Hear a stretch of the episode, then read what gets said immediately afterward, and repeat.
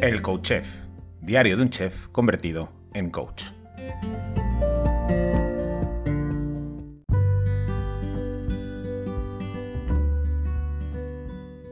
Hola, bienvenido o bienvenida a este episodio número 3 del Coach Chef, diario de un chef convertido en coach.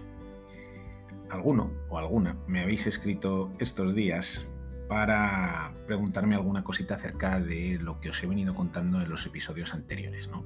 En esos dos episodios en los que os he hablado directamente de mi historia personal. Así que en los próximos episodios voy a aprovechar para contestar alguna de las cosas que me habéis preguntado porque va a dar pie a hablar de cosas muy interesantes.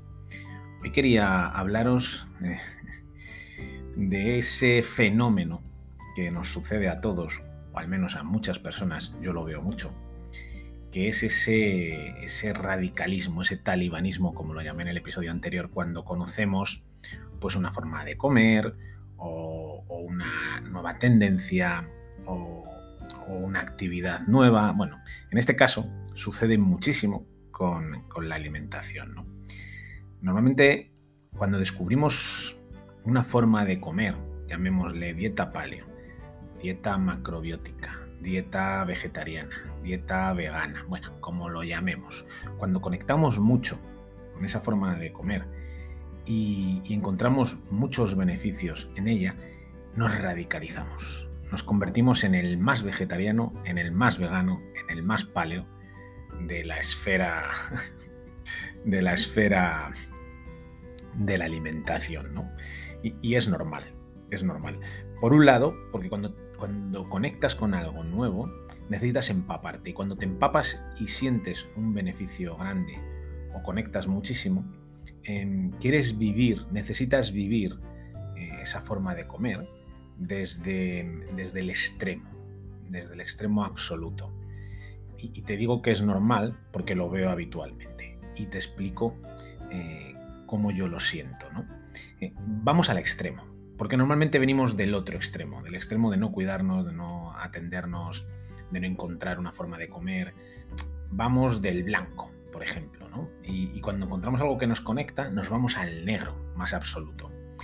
Eh, para eh, vivir lo que es estar en ese negro, en ese extremo. Necesitamos vivirlo. ¿Por qué? Porque el blanco y el negro nos van a dar un marco eh, nos, van a, nos, va, nos van a servir de puntos de referencia para que a través de la experiencia, a través del tiempo, según pasan los meses o los años o las semanas, ir encontrando un equilibrio, un gris, un color gris. Pasamos del blanco al negro y del negro normalmente volvemos a irnos hacia el blanco y después otra vez hacia el negro hasta que encontramos un gris que nos permite eh, vivirlo con naturalidad, hacerlo sostenible e integrarlo.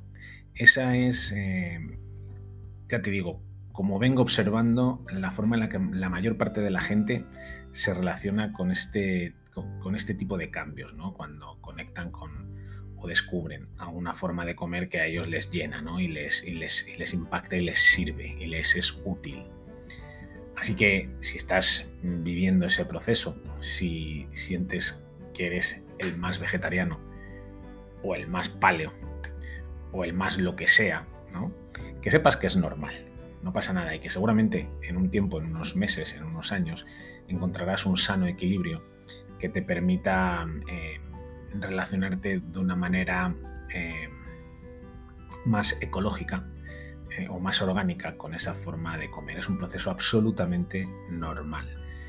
ya te digo que lo veo a diario y lo he vivido en mí. Yo estuve tres años, que era el más paleo del mundo, no tomé ni una gota de alcohol en esos tres años y, soñaba, te lo digo de verdad, soñaba con el día que, yo me propuse flexibilizar o dejar de comer de manera tan estricta, yo me puse un plazo de tres años, soñaba con comerme un trozo de queso y lo primero que hice cuando cumplí los tres años que me había propuesto fue comprarme cuatro o cinco trozos de buenos quesos, una botellita de vino eh, un buen pan y, cenar.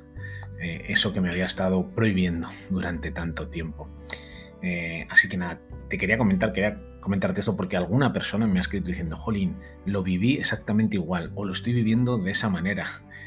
Así que, bueno, quería comentarte simplemente esto que forma parte de mi experiencia y que forma parte de la experiencia de mucha, mucha, mucha, mucha gente.